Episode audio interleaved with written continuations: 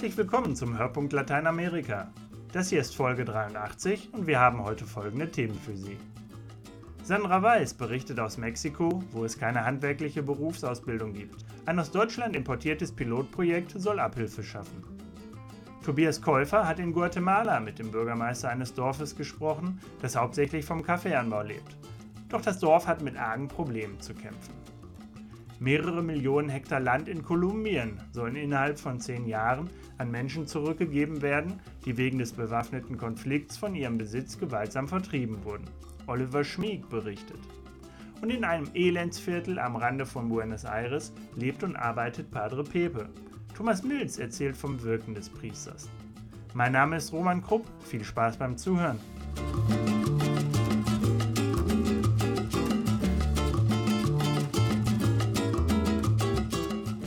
Einen guten Handwerker in Mexiko zu finden, ist kein einfaches Unterfangen. Denn eine handwerkliche Berufsausbildung gibt es nicht. Dabei wäre das eine gute Alternative für zwei Drittel der Jugendlichen, die kein Abitur machen. Denn die Firmen suchen händeringend nach Fachkräften. Deutschland hat nun ein Pilotprojekt der dualen Ausbildung nach Mexiko exportiert. Unsere Mitarbeiterin Sandra Weiß hat es besucht. Ein Viertel aller mexikanischen Jugendlichen zwischen 15 und 29 sind Ninis. So hat sie die Presse getauft. Nini, das heißt weder noch. Es sind Jugendliche, die weder studieren noch arbeiten. Viele junge, oft alleinerziehende Mütter sind darunter, aber auch junge Männer. Ein großes gesellschaftliches Problem, denn die Jugendlichen leben meist in prekären Verhältnissen und sind leichte Beute für die kriminellen Banden. Auch für die Wirtschaft ist das schlecht, wie Marco Fernandes von der Forschungseinrichtung Mexico Evalúa zu bedenken gibt.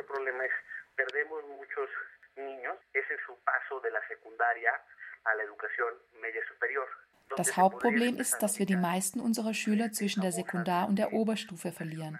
Von 100 Schülern machen nur 38 das Abitur. Für die anderen gibt es keine alternative Ausbildung, in der sie nützliche Dinge für die Arbeitswelt erlernen könnten. Wir haben also ein quantitatives Problem, aber auch ein qualitatives. Das schlägt sich in der Wirtschaftsleistung nieder, denn unseren Jugendlichen fehlen grundlegende Kenntnisse für ein produktives Arbeitsleben.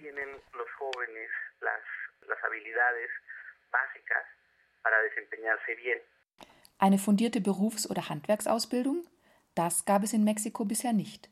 Nun haben sich einige deutsche und mexikanische Unternehmen zusammengetan und mit Unterstützung der Bundesregierung ein duales Ausbildungszentrum auf die Beine gestellt. Sedual heißt es, ist beim Maschinenbauer Schule angesiedelt und liegt vor den Toren der Automobilstadt Puebla in Zentralmexiko, wo auch Volkswagen seinen Sitz hat.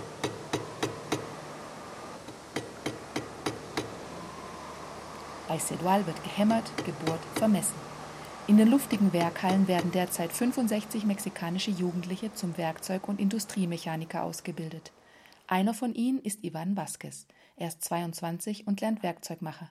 Die duale Ausbildung ist für ihn eine ganz neue Herausforderung, schildert er. Porque te normatizan todo, desde el orden hasta am Anfang war es für mich eine große Umstellung, denn hier legt man nicht nur Wert auf die Noten, sondern auf alles drumherum. Die Ordnung, die Pünktlichkeit, die Arbeitskleidung, wie man sich ausdrückt und wie man respektvoll miteinander umgeht. Sie sind hier sehr anspruchsvoll. Bei anderen Ausbildungen geht es nur um die akademische Leistung. Hier ist alles integriert. Wir Mexikaner sind zum Beispiel nicht sehr pünktlich. Auch für mich war das anfangs ein Problem. Aber jetzt habe ich mich daran gewöhnt und stehe früher auf, damit ich rechtzeitig zur Arbeit komme.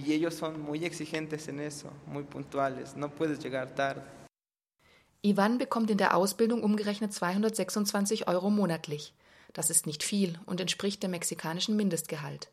Anschließend aber kann Ivan auf einen guten Job hoffen, denn Mexiko ist zu einem wichtigen Investitionsstandort geworden für die Automobil- und Luftfahrtindustrie und woran es den Firmen am meisten mangelt, sind Fachkräfte, erzählt Ausbildungsleiter Gerd Das Krah. Problem ist, dass man mit Learning by Doing an die Grenzen stößt. Das eigentliche Problem ist, dass der Markt nicht mehr nicht genügend gut ausgebildete Facharbeiter hergibt und dass einfach der praktische Bezug fehlt. Wo es keine Fachkräfte gibt, fehlen auch Ausbilder. Deshalb ist Krah nach Mexiko gekommen. Doch sein Vertrag ist zeitlich begrenzt. Und wie soll es dann weitergehen? Wir machen es jetzt so, dass wir uns gute mexikanische Facharbeiter nehmen, diese bei der AHK, also der Camexa in, in Mexiko DF ausbilden lassen, also diesen, diese AEVO machen, die Ausbildereignungsverordnung, die Prüfung zum Ausbilder. Und dann diesen Facharbeiter circa ein Jahr mit uns sozusagen in der Ausbildung mitnehmen und der uns begleitet, sodass wir dann sukzessive Weise in der Zukunft einen entsprechenden Ausbilder zur Verfügung haben. Sedwal ist Pionier und sehr gefragt. 200 Anwärter haben sich in diesem Jahr beworben. Jeder Azubi kostet 70.000 Dollar im Jahr. Die Kosten trägt eine Sponsorenfirma. Das ist viel Geld in einem Land, in dem die Firmen an Billiglöhne gewöhnt sind.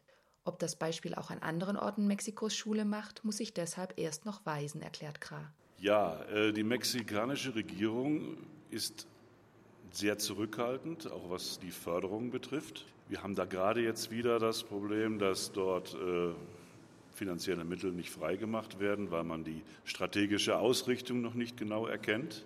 Die mexikanischen Betriebe stolpern etwas über die, über die Kosten.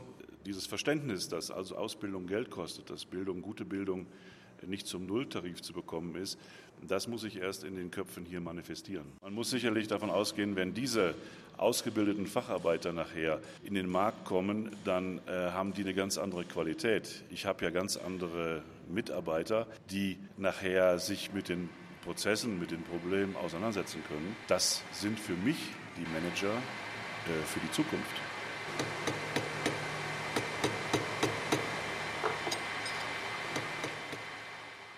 Das war Sandra Weiß über das Ausbildungssystem in Mexiko.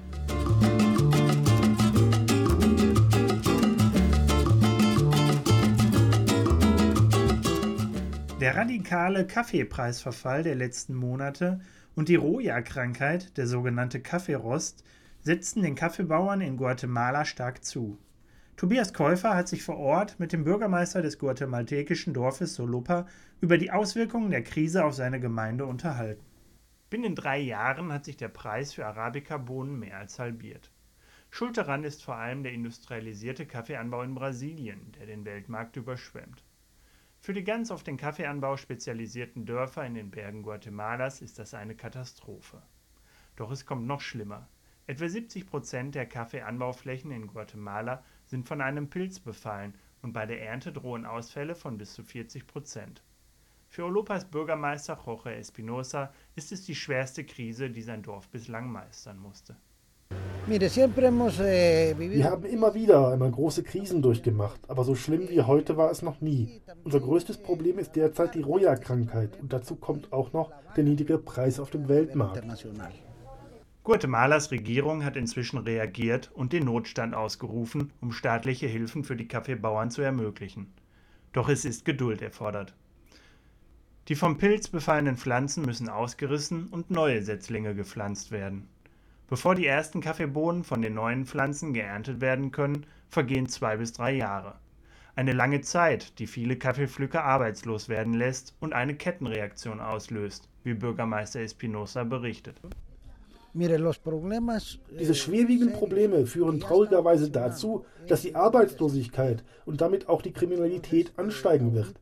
Für die Eigentümer einer Finca ist es derzeit einfach nicht rentabel, Leute einzustellen, weil sie sonst selbst ihre Fincas verlieren werden.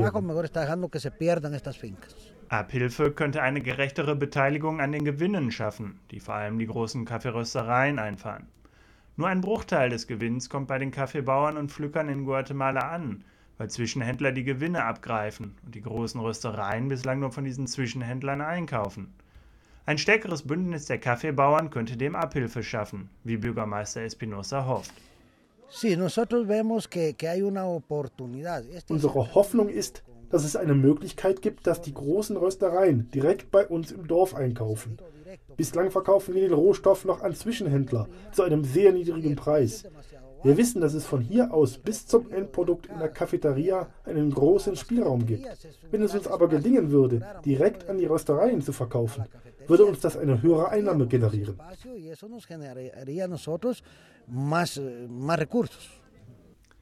Mittlerweile gibt es neue Hoffnung, dass die Krise in Olapa vielleicht doch noch glimpflich ausgeht. Anfang des Jahres stieg der Preis um fast 20 Prozent innerhalb von nur fünf Handelstagen. Die anhaltend zu heiße und trockene Witterung in vielen wichtigen Anbaugebieten Brasiliens bringt die bisherige Prognose einer extrem reichlichen Verfügbarkeit ins Wanken. Vielen Dank an Tobias Käufer für diesen Beitrag aus Guatemala.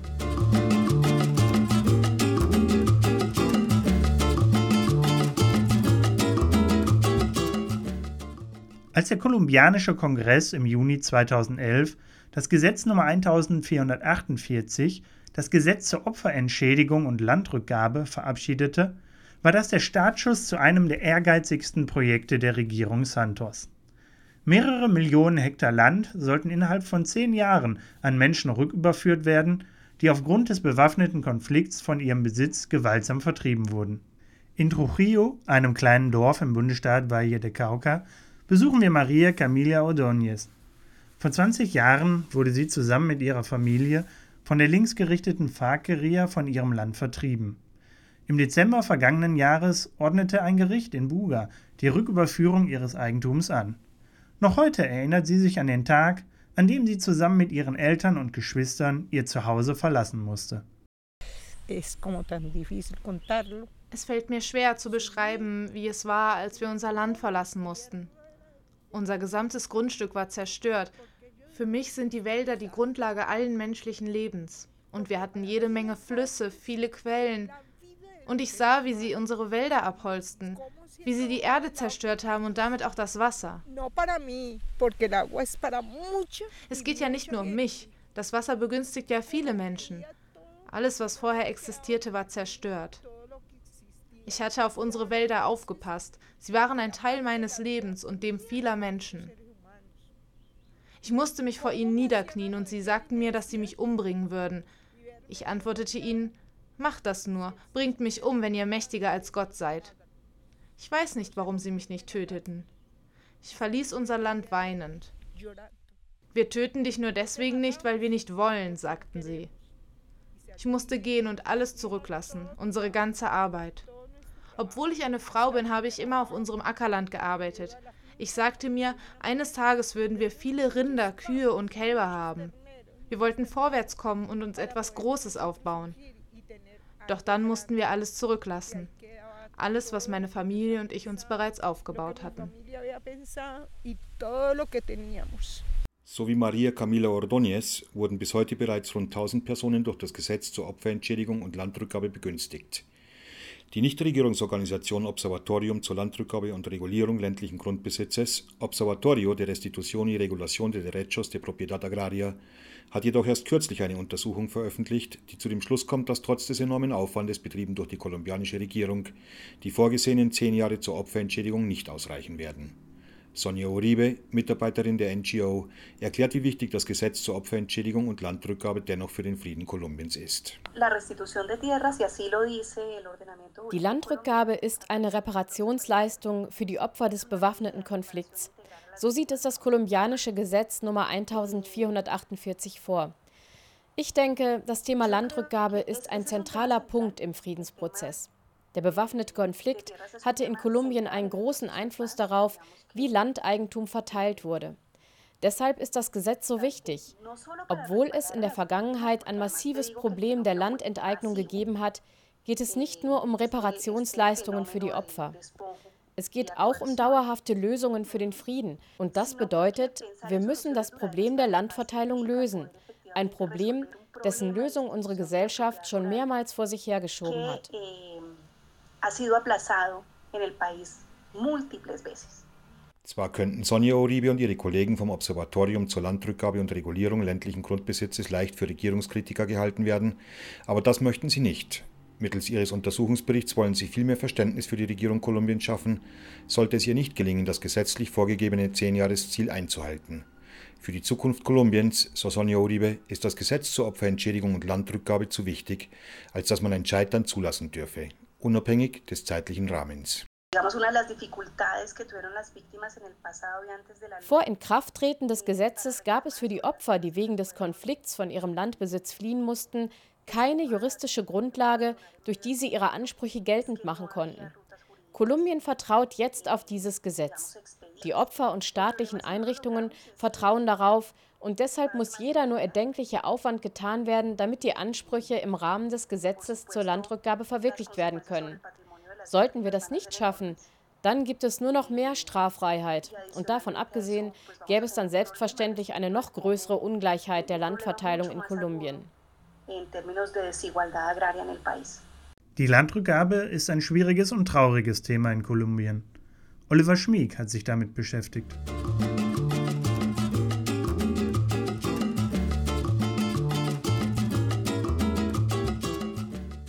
Während seiner Amtszeit als Erzbischof von Buenos Aires förderte Papst Franziskus die Arbeit der Curas Vigeros, der in armen Vierteln lebenden Priester. Ein Besuch für Thomas Mills in die Peripherie von Buenos Aires, zu Padre Pepe, dem in Argentinien wohl bekanntesten armen Priester. Stein auf Stein wächst die kleine Kirche in der Villa Carcova, einem Elendsviertel am Rande der argentinischen Hauptstadt Buenos Aires. Drei Ehrenamtliche aus der Nachbarschaft investieren jede freie Minute, damit die Arbeiten möglichst schnell fertig werden.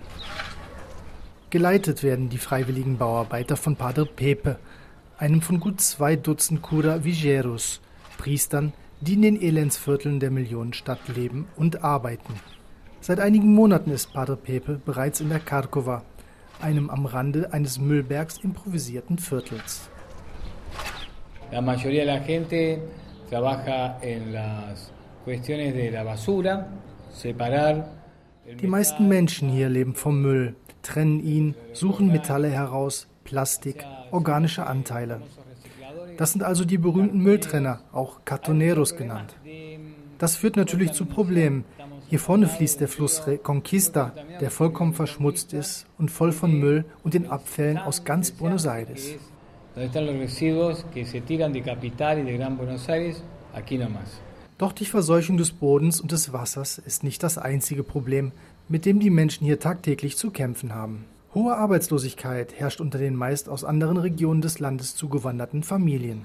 Besonders die Kinder und Jugendlichen leiden unter der eigenen Perspektivlosigkeit und der ihrer Eltern, sofern sie denn überhaupt Eltern haben. A la juventud le faltan eh, horizontes de la vida, ¿no? Yo recuerdo en el año 97 cuando tomé la Villa 21, charlar mucho esto con el Papa Francisco, con nuestro obispo Jorge.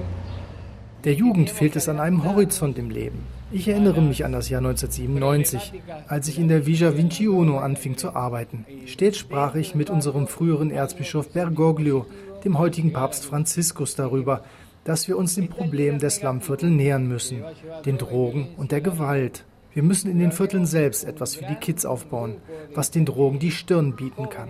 Damals haben wir Gruppen gegründet, in denen den Kids positive Werte vermittelt werden sollen. Und zwar mittels Sport, Zeltlagern, Musik, Gruppenarbeit. Und für viele war das ein Licht am Horizont. Mir scheint, dass die Lösung in dieser Art von Basisarbeit liegt.